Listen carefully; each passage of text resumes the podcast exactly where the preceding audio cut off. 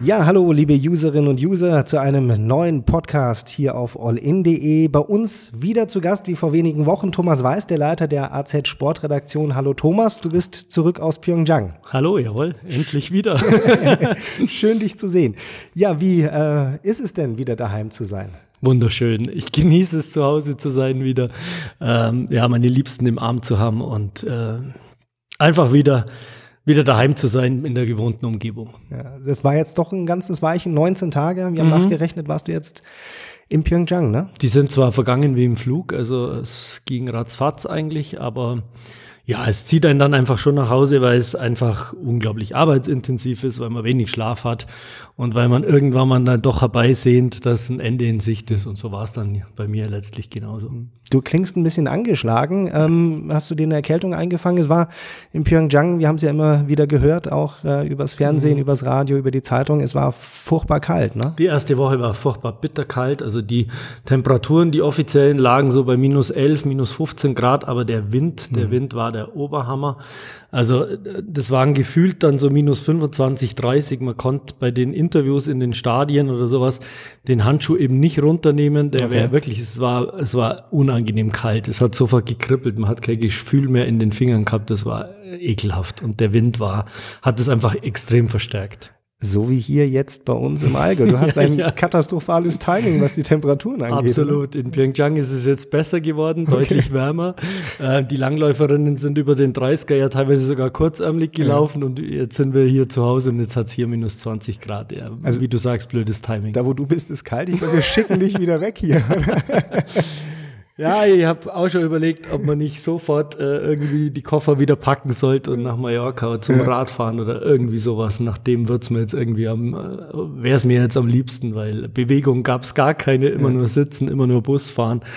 Äh, aber jetzt halten wir auf jeden Fall ein paar Tage zu Hause aus.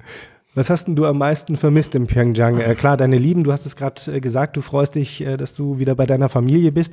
Äh, wie sah es mit dem Essen aus? Vor uns steht eine ähm, merkwürdige Dose mit, ich schaue gerade mal drauf, Gin Ramen. Äh, das sind so Instant-Nudeln, die man mit Wasser aufgießt. Genau, ähm, das war unser Grundnahrungsmittel eigentlich. Ja, also das war suboptimal, würde ich jetzt mal sagen, unsere, unsere Ernährung in Korea. Ich dachte eigentlich, man kann sich dort gesund ernähren. Aber was die wirklich sehr, sehr selten machen, ist Gemüse. Also ich dachte eigentlich, die Asiaten machen viel mehr Gemüse und garen das irgendwie. Ja. Aber da gab's nix. Für uns gab's in dem großen Pressezentrum dann dieses Dosenfutter. Ich habe es auch mal geschrieben. Ähm, geht halt einfach schnell. Fünf Minuten äh, heißes Wasser drauf und dann fünf Minuten warten. Aber auf Dauer ist es bescheiden. unmöglich bescheiden. Genau. Und wir waren dann mal im Supermarkt und wollten uns dann irgendwie was kaufen. Aber da gab's überall diese Töpfe. Sie gab's in verschiedenen Farben und in verschiedenen Schärfen. Aber überall. Aber halt der Koreaner ernährt sich angeblich hauptsächlich von solchem Zeug.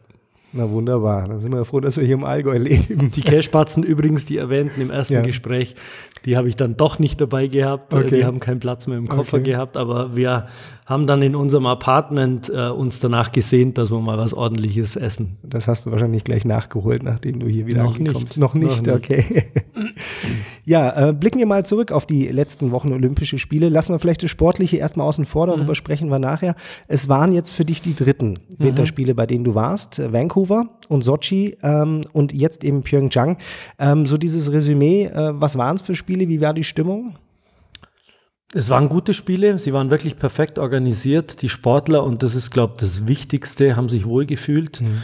Die Sportler haben hervorragende Sportstätten äh, vorgetroffen. Also die Abfahrtspisten waren in einem Top-Zustand. Die Athletendörfer waren auch okay. Das Essen für die Sportler war okay. Da kann man überhaupt nicht meckern. Da gab es von allen Seiten eigentlich Lob. Ähm, Problem war, aber da können die Koreaner letztlich nichts dafür, so ein bisschen der Zeitplan. Mhm. Äh, wenn das Skispringen einfach äh, dann irgendwann mal um Mitternacht stattfindet, dann mhm. hat auch der Koreaner irgendwann mal keine Lust mehr bei minus 20 Grad auf der Tribüne zu stehen. Mhm. Ähm, das sind dann die Tribünen teilweise leer gewesen. Die Koreaner haben keine äh, große Tradition, was die nordischen Sportarten angeht. Also Langlauf mhm. kennt man dort nicht als mir irgendwann mal von nordischer Kombination gesprochen haben, dann haben sie uns einfach schief angeguckt. Gedacht, da steht dann ein Schwede, ein Norweger und ein Finne. genau, oder? das ist den. Das wussten sie überhaupt nicht, was das ist. Dafür, und das finde ich, äh, muss man einfach auch mal so hinnehmen, haben die halt eine Leidenschaft für Short Track und mhm. Curling. Und da gehen die ab wie Schmitz Katze, mhm. wie man bei uns sagt. Wie unser eins im Fußballstadion. Wie unser eins beim Fußballstadion. Das, das lieben die Koreaner und äh, ich finde, man muss es einfach auch mal akzeptieren, dass andere anders denken, andere Vorlieben haben und das gehört so ein Stück weit zur olympischen Toleranz, würde ich mhm. jetzt mal sagen. Ähm, es war ja auch immer wieder äh, die Rede von den Fernsehspielen. Mhm. Jetzt in Pyeongchang, ähm, das ist gerade eben auch erwähnt. Äh, viele ähm, Disziplinen, viele Wettkämpfe haben mitten in der Nacht stattgefunden. Ähm, hat es dann vor Ort äh, dem Ganzen schon einen Abbruch getan, wenn, äh, wenn man sich auch überlegt, äh, dass äh, Johannes Ritzek, glaube ich, äh, mhm. das auch kritisiert hat in dem Interview und sagte, da steht halt dann an der Strecke ähm, alle alle 50 Meter mal ein Trainer und ansonsten ist nichts los. Also es waren Spiele für ähm, Europa und für die USA. Absolut, für die genau. Ja, dass die für die Fernsehzuschauer, dass die zu normalen Zeiten äh, das Ganze konsumieren können. Für mich war es ein bisschen ähm, seltsam, dass einige Athleten sich sogar geäußert haben, naja, das ist ihnen gar nicht so unrecht, wenn die Bekannten und die Familien zu Hause das wenigstens miterleben können und nicht okay. mitten in der Nacht aufstehen dürfen. Aber sie haben wirklich teilweise eine seltsame Stimmung erlebt. Mhm. Also klar, an der Strecke im Langlauf oder sowas war überhaupt nichts los. Die Sportstätten waren top eingerichtet, das muss man sagen. Das Publikum hat es aber nicht so angenommen. Und was, glaube ich, das größte Problem war, es haben die großen Fangruppen gefehlt. Mhm. Also die Norweger sind eigentlich bekannt dafür, dass sie überall hinreisen, dass sie mhm. ihre Zeltstädte aufschlagen. Die waren gar nicht da, die Norweger. Okay. Die sind gar nicht gesehen worden. Natürlich bei Langlauf äh, sind sie schwerlich vermisst äh, gewesen oder mhm. worden. Ähm, vermutlich, weil es zu teuer war. Die Anreise, mhm. ähm, sie die Norweger pflegen es dann wirklich so eigene Zeltstädte aufzubauen. Mhm. Keine Ahnung, ob es da an der Genehmigung fehlte oder okay. an den Plätzen. Das war ein bisschen schade, ja. Und mhm. darunter litt natürlich ein Stück weit auch die Stimmung in den Stadien, klar. Mhm. Ähm aus Sicht der Journalisten, wie war die Organisation da? Ähm, ich erinnere mich an äh, deine Berichte aus Sochi, äh, als du davon geschrieben hast, dass äh, braune Brühe damals aus dem Wasserhahn kam. Ähm, es ging ja bei dir jetzt auch nicht so ganz reibungslos los. Äh, ein, ich zweifle ja schon, ob es an mir liegt. Persönlich. Ein Badezimmer, das unter Wasser stand ja, und ein Feueralarm. Ansonsten war alles in Ordnung, oder? War alles in Ordnung. Das waren so die Anfangspannen, ja, die Toilette, die nicht äh, gespült hat. Ähm, unglaublich viel Technik in diesen Apartments verbaut, ja. mit denen der Mitteleuropäer nichts anfangen kann. Okay. Dann hat äh, witzigerweise bei, nicht nur bei mir, sondern bei vielen anderen Kollegen auch plötzlich diese Alarmglocke geschrillt, weil äh, wir eigentlich nur die Heizung hochdrehen wollten, aber okay. dann ein unglaubliches Piep, Piep, Piep, eine halbe Stunde okay. lang und äh, kam niemand. Ich habe schon gedacht, hoffentlich kommt jetzt nicht irgendein Löschzug angerückt, der mich da rausholt aus dem Ding. Äh, es kam dann irgendwann mal nach einer halben Stunde ein Hausmeister und hat das mit dem Code 1, 2, 3, 4 wieder gelöst. Man okay. hätte sich eigentlich denken können. 1, 2, 3, 4 oder 4 mal die Null, ne? ja, genau. Aber ich wollte da nichts mehr falsch ja, machen, ja. ehrlich gesagt, genau. Verstehe. Ansonsten war ja, es waren unglaubliche Dimensionen. Also dieses, dieses Media Village, dieses eigene Dorf für mhm. Medienvertreter, war riesengroß, 21 Hochhäuser, oh, 6000 Journalisten insgesamt. Also ja, es war eine eigene Stadt. Ähm, das war natürlich auch in, beim Frühstück in dieser Tiefgarage, die sie dort eingerichtet hatten, diesen Frühstücksraum, war es natürlich eine Massenabfertigung, mhm. ein unglaublicher Auflauf. Aber ähm, wir hatten ein tolles Apartment mit Sicht in die Berge. Ähm, wir konnten die paar Stunden, die wir zu Hause waren, schlafen. Äh, es kam mhm. jeden Morgen ein Zimmermädchen und hat frische Handtücher gebracht. Also okay. alles okay. Wunderbar. Ja. Kommen wir mal zum Sportlichen. Das steht ja bei Olympischen Spielen dann genau. doch immer im Mittelpunkt. Ähm, da können wir jetzt aus deutscher Sicht äh, nicht unzufrieden sein mit den Ergebnissen, die die deutschen mhm. Athleten da eingefahren haben, oder? Ja, war wunderbar. Also waren wirklich sehr, sehr erfolgreiche Spiele für den deutschen Wintersport. Ähm, die erfolgreichsten seit langem. Ich denke, ähm, da ist irgendwie, da sind viele Sachen zusammengekommen, dass es letztlich so erfolgreich wurde. Mhm die Anfangserfolge waren es eigentlich, dass Laura Dahlmeier am Anfang gleich mal abgeräumt mhm. hat, dass Andy Wellinger beim Skispringen gleich mal abgeräumt mhm. hat. Das hat alles so in eine Euphorie versetzt. Und die Athleten haben das gemerkt, die haben das gespürt und da war dann irgendwann mal dieser Spirit im deutschen Haus so stark, dass alle sich nochmal am Riemen gerissen haben und gesagt haben, das will ich auch. Mhm. Dieses letzte Fünkchen, das zu erleben, wie es ist, eine Olympiamedaille zu mhm. gewinnen, ich kann es nicht belegen, aber mhm. letztlich war das sicher eins der Erfolgsfaktoren schlechthin, dass man, dass diese Mannschaft disziplinübergreifend einfach ein Zusammenhörigkeitsgefühl entwickelt mhm. hat. Und da hat das Deutsche Haus eine wirklich wichtige Rolle gespielt, ja, mhm. als also Treffpunkt. Das Thema Motivation, die dann, mhm. über die du dann die letzten fünf, sechs, sieben Prozent nochmal mhm. rausholen kannst. Ne? Absolut. Ne? Und vermutlich auch die, die gute Vorarbeit der Verbände, die wirklich frühzeitig rübergeflogen sind. Da Andreas Wellinger hat das ja auch erzählt, ähm, sie haben ihre eigenen Matratzen gehabt und haben mhm. dort einfach super schlafen können. Es ist alles bestens vorbereitet worden. Die Sportler durften bei dem langen Flug auch Business fliegen und schlafen, mhm. äh, haben sich also clever mit Lufthansa einen Partner gesucht, der das dann ermöglicht mhm. hat.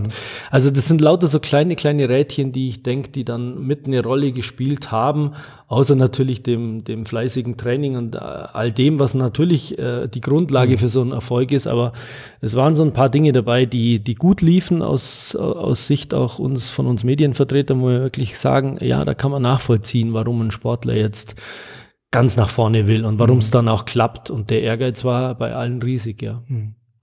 Ähm, so aus rein Allgäuer Sicht müssen wir auch mehr als zufrieden sein. Absolut, ja. Also es war, äh, natürlich dachte man im Vorfeld, dass äh, Johannes Ritzek, der letztes Jahr vier Weltmeistertitel mhm. abgeräumt hat, dass der bei Olympia was reißen könnte, aber die Vorbereitung war alles andere als glücklich. Wenn ich mhm. mir die Gedanken oder die Bilder nochmal in zurückrufe, wie er ins See fällt, mit welcher Körpersprache und wie, wie frustriert er eigentlich war, weil er überhaupt nicht in, in Form war, weil mhm. es beim Springen überhaupt nicht geklappt hat, war es jetzt letztlich schon ein Wunder, dass er mit zwei Goldmedaillen mhm. heimgeht.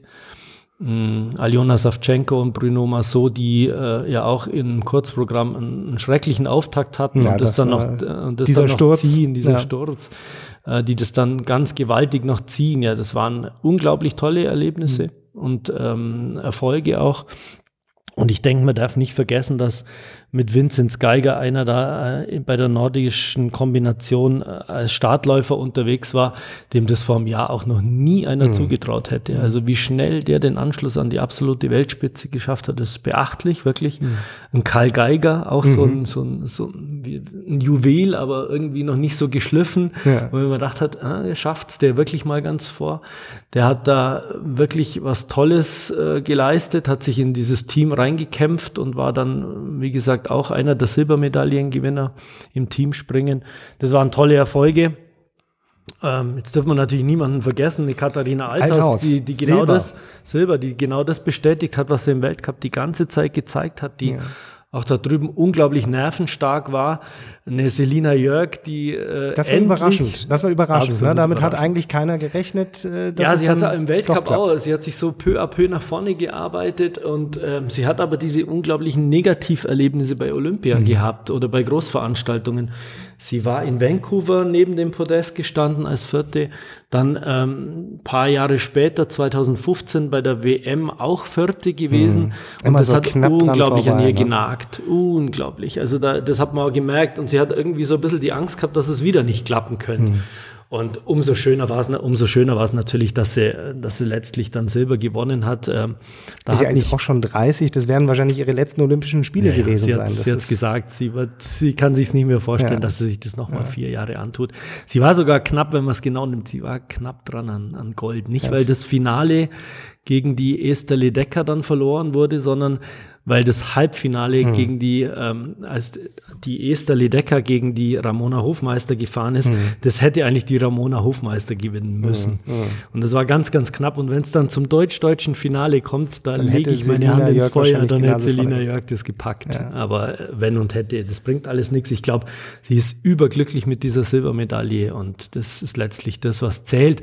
Auch das war eine Medaille, die die so irgendwie, ich habe mit der Selina zwei, drei Tage vorher nochmal äh, gesprochen gehabt und dann hat sie auch gesagt, sie fühlt sich so brutal wohl. Das, ist, das passt alles, das ist alles genial, die Sportstätten stimmen, sie war im Deutschen Haus, die Stimmung und da sind wir wieder bei dem, was wir gerade eben schon thematisiert haben. Sie wollte, glaube irgendwie auch da oben stehen auf dieser Bühne im Deutschen Haus und mm. gefeiert werden. Ich glaube, das mm. ist dann letztlich doch das, was, was jeder Sportler will, Natürlich, diese klar, Anerkennung, die Anerkennung. Erfolg. Ja, das ist bei uns wahrscheinlich ähnlich.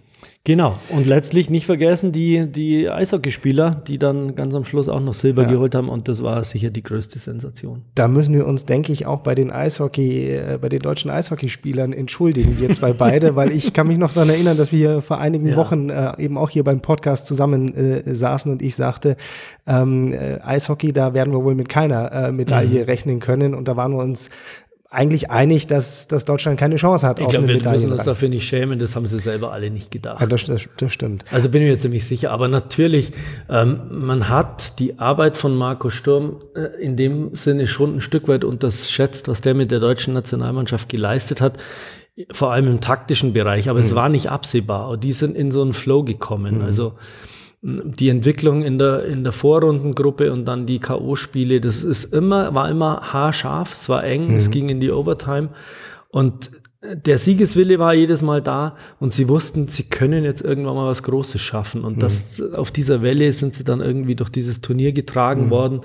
Ähm, mich hat so ein Stück weit gewundert, weil ich selbst nach dem Halbfinalerfolg mir gedacht habe, okay, aber jetzt müssen sie irgendwann mal auf dem harten Boden der Tatsachen wieder landen. Aber mhm. das in dem Finale nochmal so durchzuziehen. Da hat nicht viel gefehlt. Ne? Also mit so einer Ernsthaftigkeit. An, an Gold vorbeigeschrammt. Abs absolut, mit so einer Ernsthaftigkeit, mit so einer Konzentration, mit einem ganz klaren Matchplan, wie man auch die Russen schlagen kann. Mhm. Der, das war faszinierend. Und dass da dann wirklich diese 55 Sekunden letztlich gefehlt haben, war unglaublich schade. Die Deutschen haben natürlich gegen Kanada auch Dusel gehabt, dass es so, äh, dass sie dann da als Sieger hervorgegangen mhm. sind. Aber das hat sich ein Stück weit dann im Finale gedreht, weil die Russen waren eigentlich weg. Die mhm. waren weg und haben aber auch mit zwei brutalen Glückstoren meiner Meinung nach mhm. einmal dem Goalie voll auf die Maske gepfeffert und dann von dort aus geht er ins Tor mhm. und und, und, und der Ausgleich kurz vor Ende der regulären Spielzeit, also einfach der, der Russe mit der Rückhand da irgendwie noch schaufelt, die in den Puck und direkt mhm. ins, ins Dreieck oben rein äh, bringt. Also das, da war viel Glück dabei. Aber ja, das sagen ja jetzt auch alle, da muss keiner enttäuscht sein über dieses Silber. Es wäre sensationell gewesen, Gold. Mhm. Vielleicht ist es ganz gut für die Entwicklung des deutschen Eishockeys, mhm. wenn es nicht gleich ganz oben ist, dann hat man noch Ziele. Äh, wobei ich mir nicht vorstellen kann, dass sich sowas nochmal wiederholt. Man muss der Fairness halber halt auch sagen, es waren die aller, allerbesten Spieler mhm. nicht dabei, aber das soll den Erfolg der deutschen Eishockey-Nationalmannschaft auf keinen Fall schmälern. Mhm. Selber schuld, wenn die äh, das nicht auf die Reihe kriegen, dass die NHL-Spieler mit dabei sind. Dann äh, sind sie halt nicht äh, Silbermedaillengewinner bei Olympia. Ja. Genau. Ja. Ähm, glaubst du, dass der deutsche Eishockey diesen Hype in irgendeiner Form mitnehmen kann? Schwierig, ne? Schwer zu sagen. Schwer, wirklich schwer zu sagen. Weiß nicht, äh, natürlich die Euphorie der Fans ist da, aber gehen die jetzt deswegen verstärkt in die DEL-Spiele? Hm. Ich glaube, ich glaube, es wird mehr Nachwuchs geben. Hm. Doch, das glaube ich auf jeden Fall. Also das kann ich mir auf jeden Fall vorstellen dass Olympia da auch disziplinübergreifend auf jeden Fall positive Auswirkungen mhm. auf den deutschen Sport hat, bin ich mir ziemlich sicher. Das hat äh, Kathi Winkler, unsere mhm. ehemalige äh, ähm, ähm, Eistänzerin, Eiskunstläuferin ja auch gesagt, jede Sportart braucht so ein paar Helden. Mhm. Und äh, wenn es so ein paar Helden gibt, dann, dann äh, kommt der Nachwuchs automatisch und dann kann sich da was Großes entwickeln. Also du glaubst schon, dass ähm, der deutsche Eishockey davon profitieren wird? Ich denke auf jeden Fall, ja. Also ich glaube, dass die Jungen äh, ähm, da, dass da Idole geboren worden sind jetzt in dieser Mannschaft, dass, dass Lust da ist, Eishockey anzugucken auf höherem Niveau, mhm. weil das wirklich beachtlich war, welchen technischen Fortschritt das deutsche Eishockey gemacht hat. Wenn man sich da an die früheren Turniere, olympischen Turniere erinnert, war das ja teilweise mehr Krampf ja. als Kampf. Ja. Ähm, man hat sich immer redlich bemüht, aber richtig schön zum Zuschauen war es nicht. Und das war jetzt natürlich schon ein Quantensprung diesbezüglich. Also da war so viel, ja, wie ich es gesagt habe, da war ein Matchplan dahinter, da war ein klares Ziel vor Augen, wie kann man den Gegner besiegen. Und das hat mir besonders gut gefallen, den Hebel so umzustellen, aus sich gegen die Russen aus einer äh, Umklammerung zu befreien mhm. und zu sagen, genau, im letzten Drittel ziehen wir nochmal an und dann machen wir unsere Tore. Mhm. Und das war, war gigantisch. Mhm. Ähm wir haben gerade eben über die die ähm, Allgäuer Gewinner äh, mhm. der Olympischen Spiele auch gesprochen. Ähm, klar, äh, Aljona Savchenko und, und Bruno Massot, von denen keiner mehr erwartet hätte, dass sie noch Gold holen und dann äh, mit so einem Weltrekord äh, äh, Lauf da, ähm, die Eishockey-Jungs, ähm, äh, Johannes Ritzek. Ähm, gab es ähm, ein paar Sportler oder jemanden, wo du gesagt hast, da hätten, hätte ich mir als äh, Sportjournalist mehr erwartet als aus Allgäuer Sicht? Ja, das gab es schon. Ähm, enttäuschend war sicher, ganz enttäuschend für sie selber und auch für uns war natürlich ähm, das Abschneiden von Nicole Fessel, mhm. die einfach nicht gesund geworden ist. Also wir haben gerätselt, sie selber hat gerätselt, alle haben gerätselt. Das, man kann es irgendwie sich nicht vorstellen, dass äh, eine eine Stimmbandentzündung sich so negativ entwickelt, dass man sowas nicht in den Griff bekommt. Mhm. Ähm, es wäre jetzt falsch, ihr daraus einen Vorwurf zu stricken oder den Ärzten. Dafür haben wir eigentlich nicht die, die richtige Kenntnis, wie das läuft. Aber es klang erstmal sehr, sehr seltsam, dass man mhm. zwei Wochen lang sowas nicht in den Griff bekommt. Mhm. Und das hat sich dann für die Nicole natürlich irgendwie übel gerecht, dass sie einmal nur ganz kurzfristig abgesagt hat, dann natürlich unbedingt bei Olympia starten wollte. Mhm. Und dann macht sie das auch einmal und dann stürzt sie da aber komplett ab, weil sie, also bildlich gesprochen, mhm. stürzt sie komplett ab, weil sie wohl keine Luft mehr bekommen hat. Und dann waren diese Olympischen Spiele für sie sicher mit ganz, ganz viel Tränen sind die dann zu mhm. Ende gegangen. Es tut mir leid für sie, weil ich hätte ihr diesen, diesen Erfolg auch nochmal gegönnt. Es soll nicht sein. Sie hat uns bei der Tour de Ski irgendwie noch erzählt, dass es für sie auch noch was anderes im Leben gibt als nur Langlauf. Ich hoffe, sie erinnert sich daran. Mhm. Ähm, akzeptiert auch, dass ihr Körper einfach durch diesen jahrelangen Leistungssport anfällig geworden ist. Das mhm. ist sicher schwierig. Ähm, und jetzt wird sie sicher ihre Schlüsse daraus ziehen. Ob sie gleich aufhört oder noch eine, eine WM mitmacht, mhm. wird man abwarten müssen. Aber sie tut mir ein bisschen leid. Ähm, schön ist es auch nicht für die Tina Geiger gelaufen im Slalom, muss man mhm. auch sagen. Also das sah auch ein bisschen unglücklich aus, wie sie da ausschied. Ähm, auch sie hat, wir haben länger mit ihr dann telefoniert hinterher. Auch sie hat mir gesagt, sie nimmt das nicht zu locker und zu lässig, was mir ihr vielleicht vorwirft. Natürlich ist sie wahnsinnig enttäuscht. Aber ich glaube, dieses zu ehrgeizig sein bei Olympia und da unbedingt dabei sein zu wollen, das möchte ich schon ein bisschen kritisch anmerken. Mhm. Das ist das ist nicht im Sinne der Mannschaft. Also mhm. das ist ein Stück weit egoistisch. Ein Einzelsportler muss vielleicht auch egoistisch sein. Der will das unbedingt, dass er da startet, aber letztendlich, und so hat's, äh, haben es die Norweger immer wieder ausgedrückt, die sich sogar für ein schlechtes Abschneiden da mal entschuldigt haben mhm. und gesagt, okay, ähm, ich war jetzt an dem Tag eigentlich nicht würdig, um in diesem Team zu stehen, sondern mhm. ich habe letztlich einem anderen einen Platz weggenommen, der es mhm. vielleicht an dem Tag besser gemacht hätte. Und ich finde, das muss man vielleicht auch ein Stück weit mit einbeziehen in die Gedanken, wenn man nicht hundertprozentig fit ist und weiß, dass man äh, bei Olympia keine Medaillenchance hat, dann auch mal sagen, okay, dann soll bitte mal ein Junger dazukommen, dann soll mhm. das mal ein anderer probieren. Ähm, mit, mit Gewalt kann man da nichts erzwingen. Mhm. Ähm, wenn wir jetzt trotzdem mal äh, hier äh, nur nach den Medaillen gehen. Deutschland hat 31 Medaillen geholt äh, bei den Olympischen Spielen auf Platz zwei im, im, im, im, äh, auf dem, im, äh, im Medaillenspiegel. Ähm, das ist super. Aber auffallend ist, ähm, diese Medaillen sind in erster Linie im, im Eiskanal geholt worden, bei den Kombinierern, bei den Biathleten und Skispringern. ähm, in vielen anderen Bereichen sah es dagegen eher mager aus. Ja? Also ähm, Eisschnelllauf, genau, nichts, nicht. gar nichts. Äh, Ski Alpin, auch Mau. Genau. Auch Mau. Skilanglauf auch nichts. Zu meiner ähm, Krise ist so, ist definitiv ja, so. Ja, und äh, bei, den, bei den neueren Sportarten, äh, jetzt mal mit Ausnahme hier vom Parallelslalom bei den Snowboardern, sieht's auch schlecht aus. Mhm. Woran liegt das, dass Deutschland so auf, auf, auf wenige Sportarten so fokussiert ist und da natürlich viele Medaillen holen kann? Mhm. Beim Rest aber irgendwie nicht viel passiert. Naja, das liegt daran, dass nicht alle Sportarten gleich gut gefördert werden. Ähm, mhm. Wir sind in den Skisportarten sicher deshalb gut, weil der Deutsche Skiverband autark äh, sich finanziert. Mhm. Die gucken selber, dass sie viele Sponsoren bekommen. Die haben von den Fernsehgeldern unglaublich profitiert in den letzten Jahren und können sich, sage ich mal, so ein professionelles Training, ähm, professionelle Strukturen auch leisten. Das können viele andere Fachverbände eben nicht. Im Eisschnelllauf ist es schwierig. Mm, muss, muss man nochmal eingehen, Ski Alpin und Ski Langlauf mhm. sind natürlich auch unter dem Hut des DSV, aber da hat es jetzt in Pyeongchang deshalb nicht funktioniert. Bei den Alpinen hat irgendwie so die, der, der positive Beginn gefehlt. Also mhm. es war, die sind eben nicht in diesen Flow gekommen. Wenn Thomas Dresen nicht Kitzbühel gewonnen hätte, sondern stattdessen lieber in der olympischen Abfahrt was gerissen hätte, dann wäre da vielleicht auch irgendwann mal der Knoten geplatzt. Mhm. Aber da gab es dieses Positiverlebnis nicht. Mhm. Wir dürfen nicht vergessen, es war ein Stefan Lutz nicht dabei und ein Felix Neureuter war Richtig. nicht dabei. Also das waren sicher Verluste. Mm, Im deutschen Langlauf, da möchte ich auch noch mal ganz kurz drauf eingehen, da kriselt's momentan. An was es genau liegt, weiß ich nicht. Ähm, sie reden sich das alles immer schön. Plätze um Platz 15 können letztlich nicht der Anspruch sein. Ähm, da hat man den Anschluss an die Weltspitze definitiv verpasst.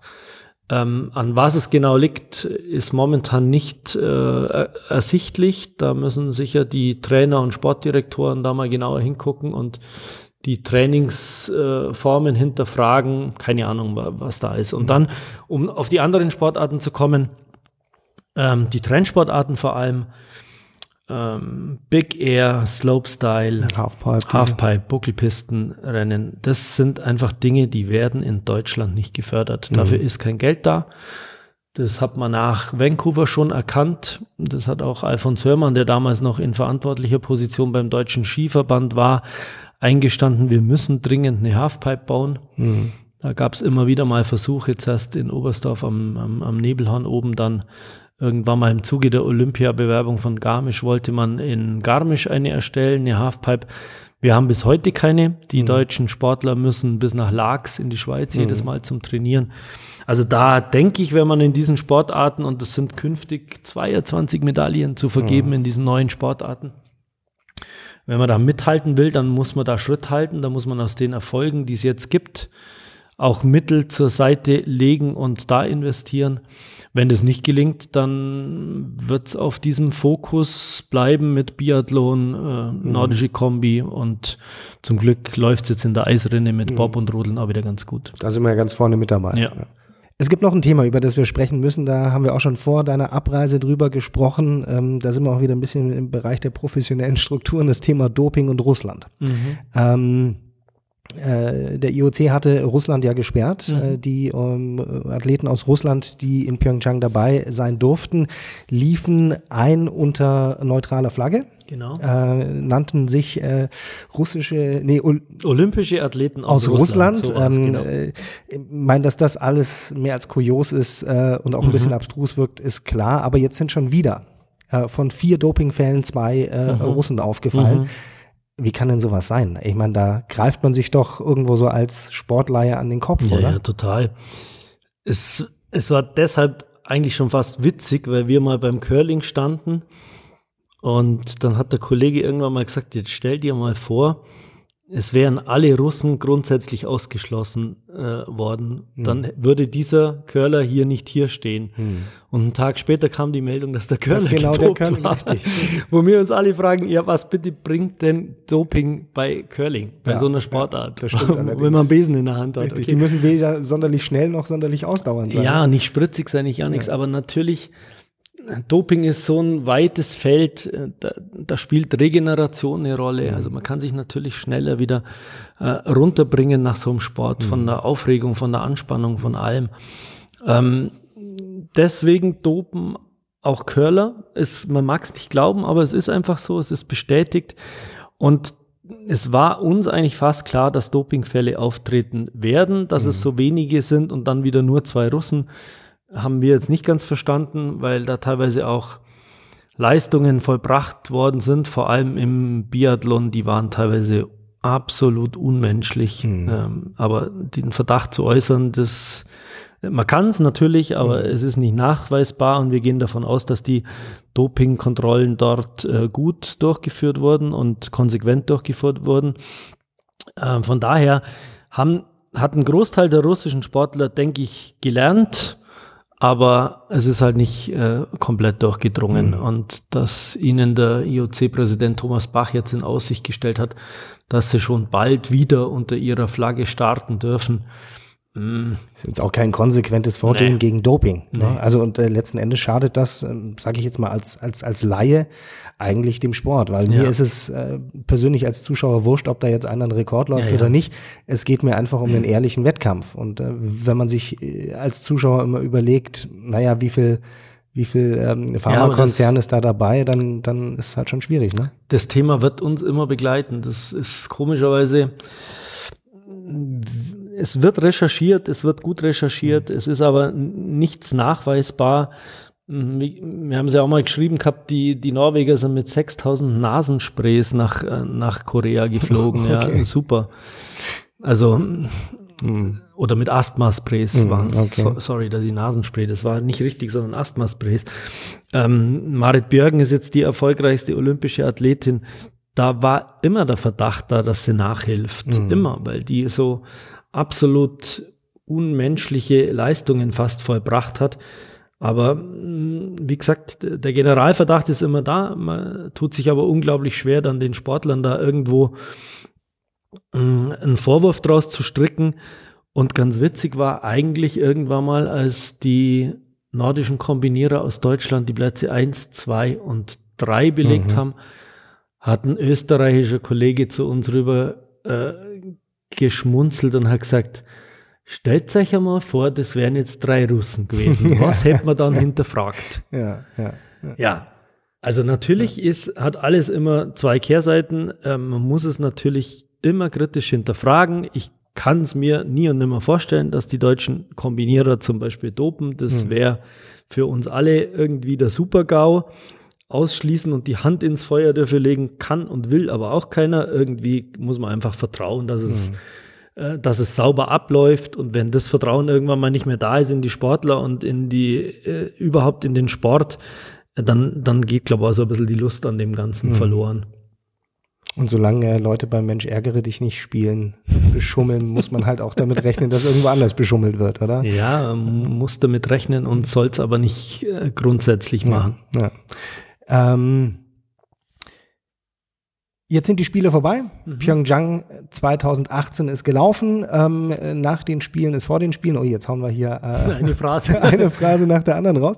Ähm, trotzdem ganz kurzen Blick auf die nächsten Olympischen Winterspiele. Wir haben vier Jahre Zeit. 2022 ähm, werden die nächsten Olympischen Winterspiele stattfinden wieder in Ostasien. Du wirst wahrscheinlich Peking. wieder reisen müssen. Ähm, Peking, mhm. was kann man da erwarten? Wird das ähnlich wie in Korea? Ich denke schon, ja. Also organisatorisch wird es ähnlich so laufen. Mm, die Dimensionen sind dann vermutlich noch größer. Also mhm. Noch mehr Nudeln aus der Dose. Zweitrangig. Ähm, die werden dort auch gute Sportstätten aufstellen. Ähm, Peking ist natürlich eine unglaublich große Stadt.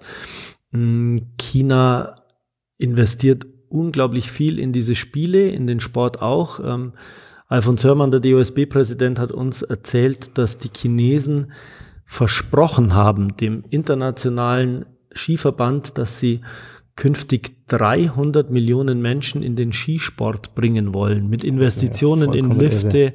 vollkommen, absolut vollkommen irre. Und es gab wohl während Olympia die Nachricht, dass das sogar übertroffen werden soll. Also sie sind da auf so einem guten Weg. Keine Ahnung, an was sie das dann letztlich messen, ob die jetzt schon Ski verkaufen. Chine, jeder Chinese, der mal auf, auf, auf Skiern stand, äh, ob im Laden oder auf der Piste, wird dann wahrscheinlich ein Strich sein und, und gezählt werden. Die Chinesen ähm, sind aber auch ein Stück weit Ski begeistert. Okay. Also wenn in Korea jemand zum Skifahren kommt, dann sind es die reichen Chinesen. Okay. Die können sich das angeblich leisten.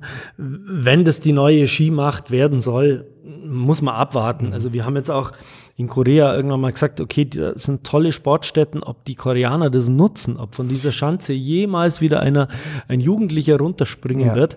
Ähm, das muss natürlich hinterfragt werden, aber das liegt in deren Händen jetzt. Mhm. Also mhm. dort gibt es einen Skiverband, da gibt es intellektuelle Leute mhm. oder intelligente Leute.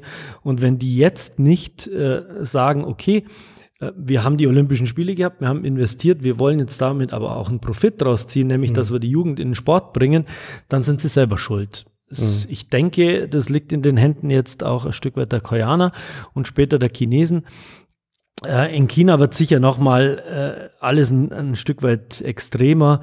Wir haben schon gehört, die Sportstätten sollen von Peking insgesamt über 300 Kilometer entfernt sein. Oh, witzig. Äh, wenn, ja, die haben schnelle Züge mittlerweile. Eben, genau um das ging es. Diese 300 Kilometer sollen aber in unter zwei Stunden ja. dann erreicht werden ja, oder in ein, drei Vierteln. Mit Transrapid. Mit einer unglaublichen Schnellbahn, die jetzt schon gebaut wird.